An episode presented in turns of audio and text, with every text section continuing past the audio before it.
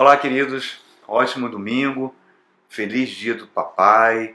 Cada papai receba um abraço maravilhoso do nosso Deus na sua vida. Que você receba tudo de bom do Senhor. Cada papai que é tão precioso para cada família possa ser usado cada vez mais pelo Espírito Santo de Deus. Esse é o meu maior desejo para cada papai, inclusive eu me incluo nisso. Né? E hoje eu queria falar sobre uma verdade espiritual, dentro desse grande tema que temos tratado sobre as verdades espirituais. Eu não vou hoje utilizar a Epístola de São Pedro, eu queria utilizar o Evangelho de São Lucas, uma história magnífica que nosso Senhor Jesus conta, a parábola do filho pródigo. Então, uma das verdades espirituais mais profundas que existe é entender o nosso Deus como nosso Pai essa parábola do filho pródigo, ela já, ao longo dos séculos, ela vem sofrendo análises profundas e é inesgotável. Toda vez que a gente aborda essa parábola, sempre tem coisas novas que o Espírito Santo nos ensina. Mas hoje eu queria falar, usar ela para falar sobre a questão de ser pai. Então vamos ler lá, ela está no capítulo 15 de Lucas, no, a partir do verso 11, diz assim: parábola do filho perdido, Jesus continuou: Um homem tinha dois filhos. O mais novo disse ao pai: Pai, me dê a minha herança. Assim, ele repartiu sua propriedade entre os filhos. Não muito tempo depois, o filho mais novo reuniu tudo que tinha e foi para uma região distante. Cada palavra dessa parábola tem um significado profundo. Vamos continuar e lá desperdiçou os seus bens vivendo irresponsavelmente. Depois de gastar tudo, houve uma grande fome em toda aquela região e ele começou a passar por necessidade. Por isso foi empregar-se com um cidadão daquela região que o mandou para os seus campos a fim de cuidar de porcos. Ele desejava encher o estômago com as vagens da alfarrobeira que os porcos comiam, mas ninguém lhe dava nada. Caindo em si, ele disse: Quantos empregados do meu pai têm comida de sobra e eu aqui morrendo de fome?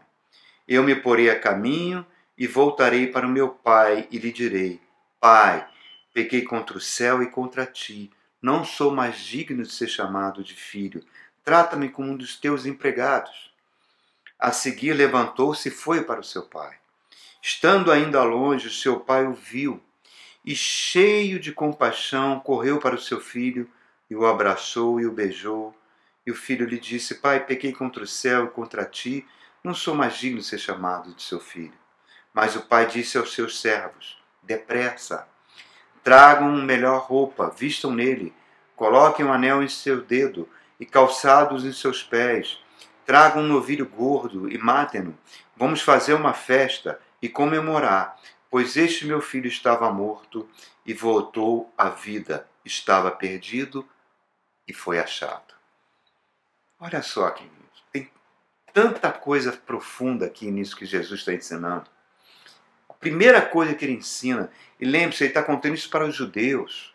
Os judeus, é, nós falamos muitas vezes, eram o único povo monoteísta do mundo é o povo que via Deus como poderoso El Shaddai, aquele que abriu o mar vermelho, aquele que trouxe o povo com mão poderosa e instalou naquela terra prometida.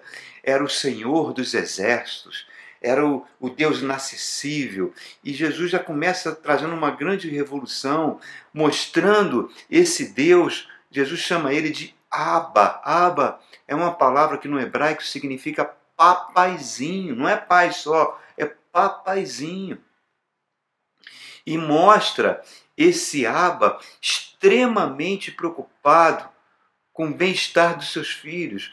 E fica é aquele pai que está na estrada olhando ali para ver se seu filho retorna.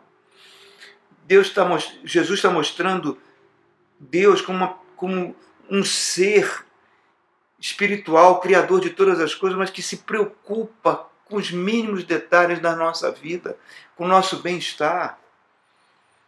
O problema, queridos, é que muitos cristãos têm muita dificuldade de enxergar de ver, de olhar e ver Deus como Pai. Por diversas causas, por diversos motivos. Tende mais a ver ele como um ser poderoso, inacessível, do que com um pai presente.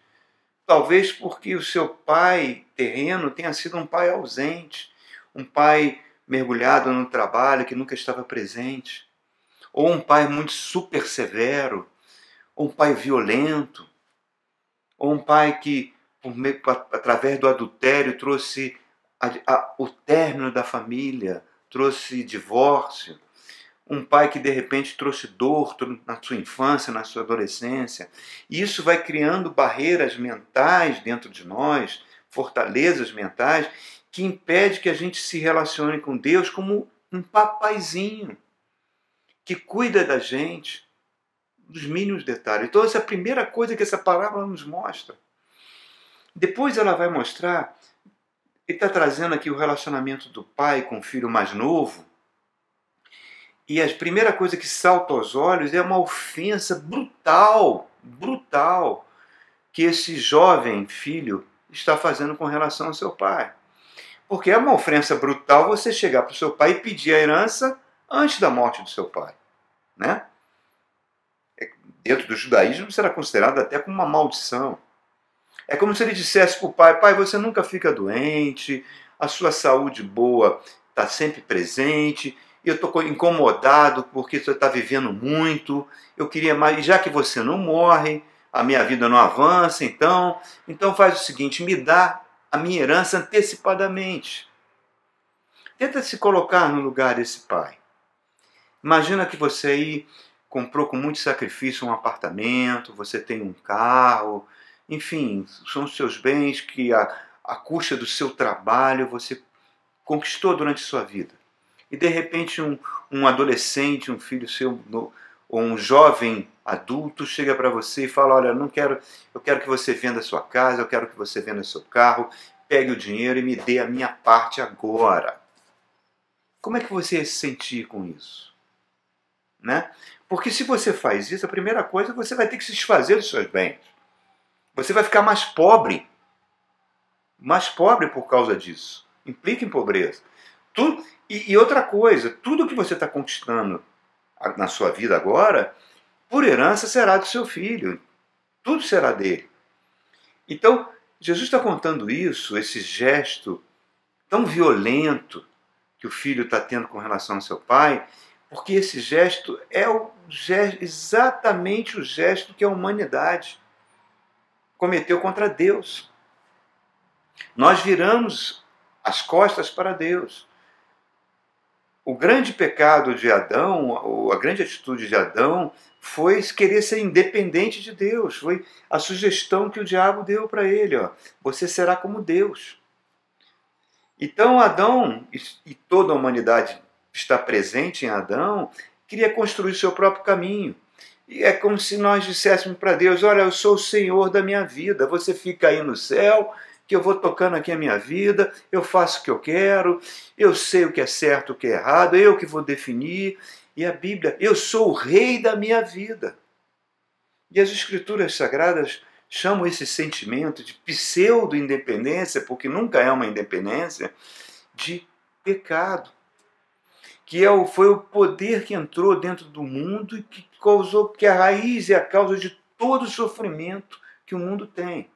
É, é a criatura dizendo para o Criador: Eu não preciso de você. Eu que vou estabelecer os limites. Eu que vou fazer o que é certo ou o que é errado.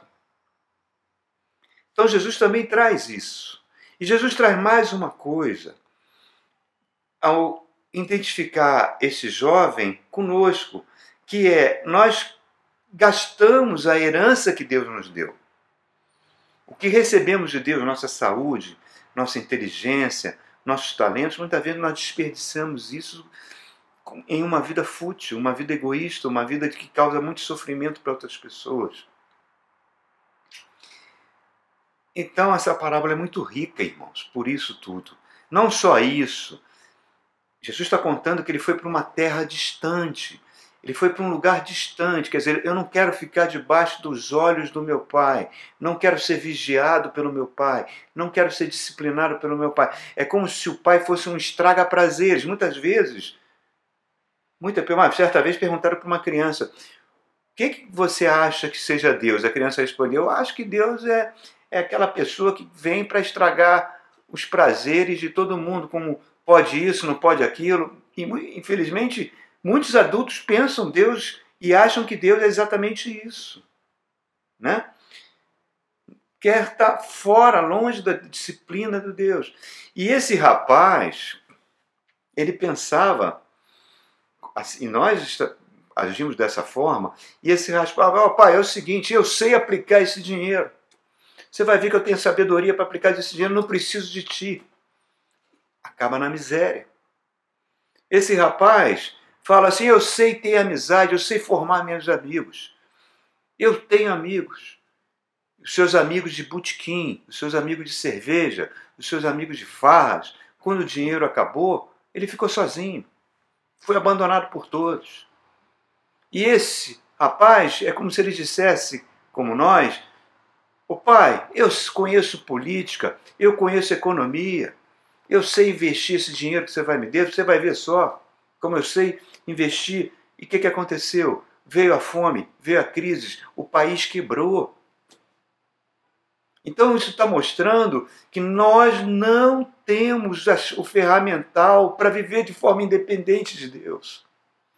Nós não temos controle nenhum sobre as coisas que acontecem conosco, irmãos. Está aí o Covid para provar isso.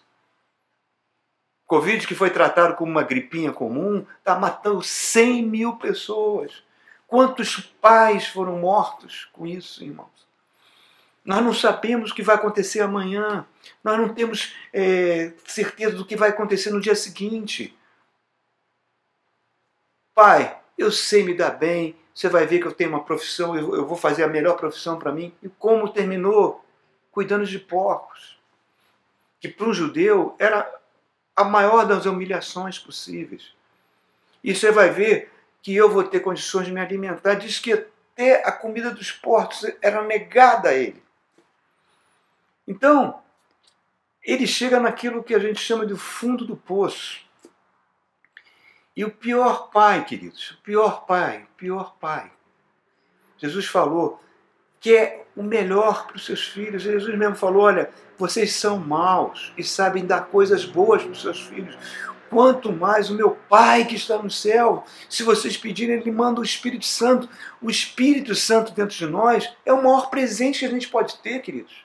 Imagina como seria a minha vida e a sua vida, você que tem Jesus no seu coração, sem a presença do Espírito Santo, deixando a nossa vida entregue à nossa própria natureza.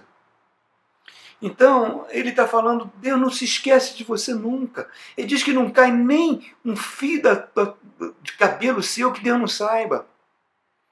Os mínimos cuidados, Deus cuida das aves do céu, das flores do campo, e Ele cuida de nós em todos os aspectos. Eu, como pai, você, como pai, nós queremos que nosso filho prospere. Sempre. Deus também quer isso. Né? Mas muitas vezes, esse anseio de que o filho prospere, muitas vezes, é uma espécie de projeção. A gente muitas vezes se projeta no sucesso dos filhos. E às vezes a gente sacrifica o relacionamento por causa disso, irmão. Eu conheci uma família que o pai veio de condição muito humilde, lutou muito, lutou muito e conseguiu ser uma pessoa bem sucedida na vida. E às vezes o filho não, não tinha não estava seguindo os caminhos que ele, pai, achava que deveria seguir, ou a profissão que ele, pai, achava que deveria seguir. Então eles tinham muitos conflitos, muitos conflitos verbais, muitas brigas verbais. E um dia o filho falou uma coisa muito dura para o coração dele, falou que não ia ser, usou até um palavrão, né? não você é isso que você é hoje em dia. Tempos depois, pouco tempo depois disso, esse pai sofreu um assalto e o filho morreu. Perdão, e o pai morreu de forma violenta. E foi uma dor muito grande na família.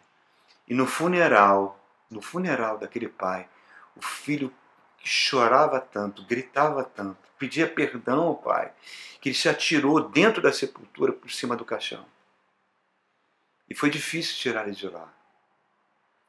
Então, isso mostra, queridos, que nós precisamos, que o tempo de reconciliação é, é, é hoje, é agora. A Bíblia, nosso Deus, estabeleceu um mandamento que é o único mandamento com promessa. Honre pai e mãe para que você tenha longevidade, para que você tenha os caminhos abertos. Então, por mais que teu pai tenha feito coisas que, você, que te feriu, que te magoou, que te machucou, é o tempo agora de reconciliar, é o tempo de liberar perdão, de começar uma nova vida de relacionamento com o pai, porque depois pode ser tarde demais e isso pode produzir um remorso muito grande.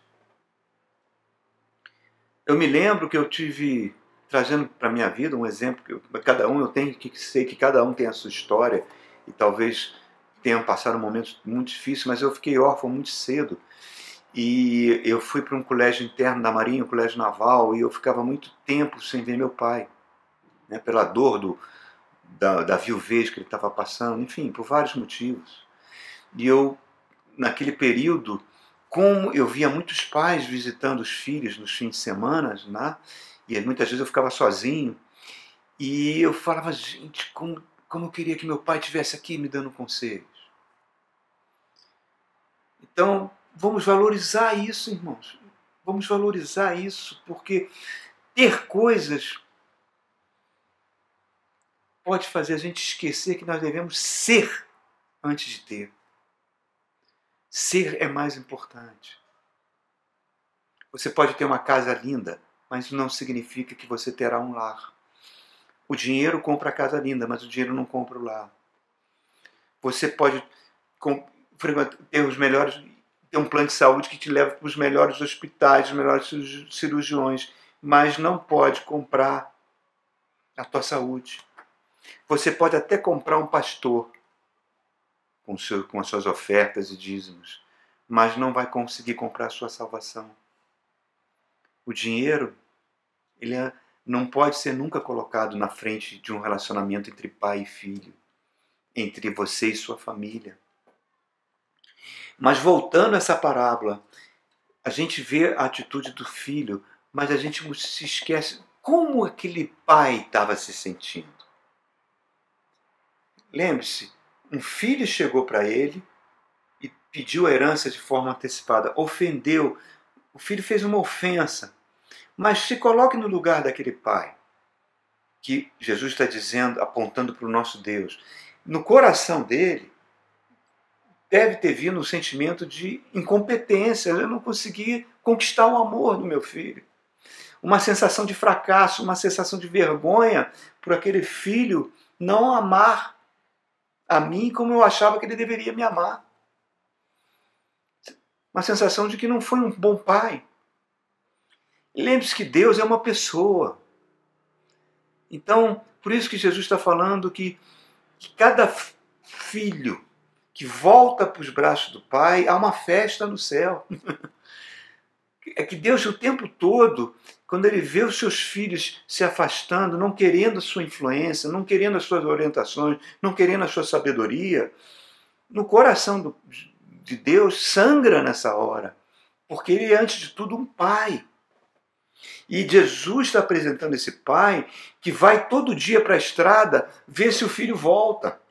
Ver se o filho volta. E ele fica esperando que esse filho volte, mesmo que ele venha massacrado pela vida. Ele está ali com os braços abertos, pronto para receber. Então, muitas vezes, queridos, nós passamos por situações de, de fracassos, de vergonhas, de dores, de humilhações na nossa vida e a gente se esquece que muitas vezes essas coisas são terapêuticas, porque elas podem nos fazer que a ficha caia, como caiu desse jovem que ele caiu em si. Jesus falou, houve um momento que ele chegou no fundo do poço, que ele caiu em si, ele falou, na casa do meu pai, até os empregados vivem melhor do que eu. Então, muitas vezes, a vida oferece tantas coisas desagradáveis, mas que essas coisas têm que fazer que a gente caia em si e que a gente precisa, precisa de Deus. Porque humilhações, fracassos, dor e muitas vezes elas vão quebrar o nosso orgulho, a nossa prepotência, o nosso egoísmo e vai fazer que a gente se torne pessoas mais humildes, mais maleáveis e o Espírito Santo possa trabalhar no nosso coração para que a gente possa liberar um perdão para um pai que nos machucou, perdão para um, filho que falou uma palavra que nos feriu. E é exatamente isso, irmãos. É tempo de você cuidar, cuidar dos seus, cuidar dos seus pais. Reparem, esse pai, quando viu o filho vindo com roupa rasgada, com lama dos porcos no corpo, o pai corre para ele, o pai abraça ele, o pai beija para ele. Muitas vezes a vida faz isso conosco, a gente fica sujo por causa de um casamento falido, por causa de uma falência na empresa, por causa de um desemprego, por causa de uma doença, por causa de decisões erradas que nós tomamos na vida e vem e a gente vai para Deus e Deus restaura tudo, irmãos. Restaura tudo. Jesus está dizendo como é o nosso Deus. É um pai extremamente preocupado. Se você fica feliz quando o seu filho é bem sucedido, e multiplique isso por infinito, é o que Deus sente em relação a nós. Ele fala: mesmo que a sua mãe se esqueça de você e te abandone, eu jamais me esquecerei de você. Eu tenho o seu nome gravado na palma da minha mão.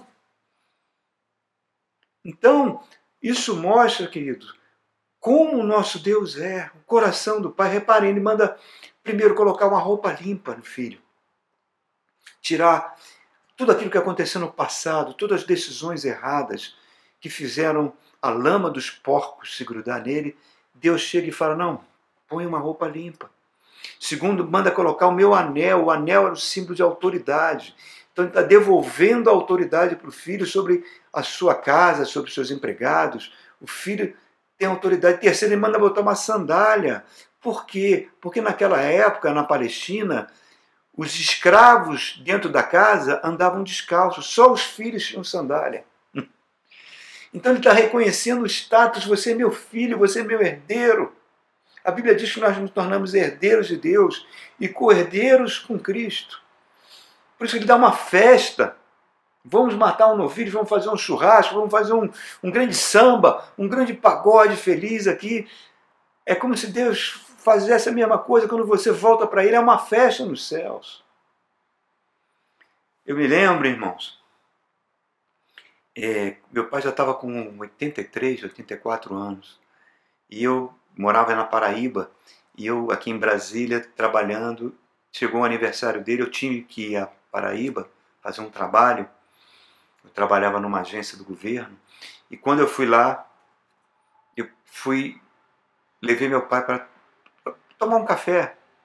E eu vi que aquele homem bem vigoroso que andava, estava andando com uma passadinha bem lenta. Nós fomos andando, sentamos na mesa lá do restaurante, pedimos uma água de coco. E eu comecei a perguntar coisas que ele nunca tinha me dito, né? A partir da, ele, ele começou a descrever o sofrimento da minha mãe quando ela faleceu de câncer, coisas que eu não sabia, eu tinha 15 anos na época. Ele me descreveu como tinha sido meu nascimento, as dificuldades que foi, ele vindo de uma família pobre, nós éramos uma família pobre. Então ele foi descrevendo, eu fui bebendo aquilo tudo, irmãos. Coisas que eu não sabia, eu falava, fala mais, pai, fala mais. E hoje eu não tenho mais ele para falar. E quantas vezes eu sonho que eu estou conversando com ele.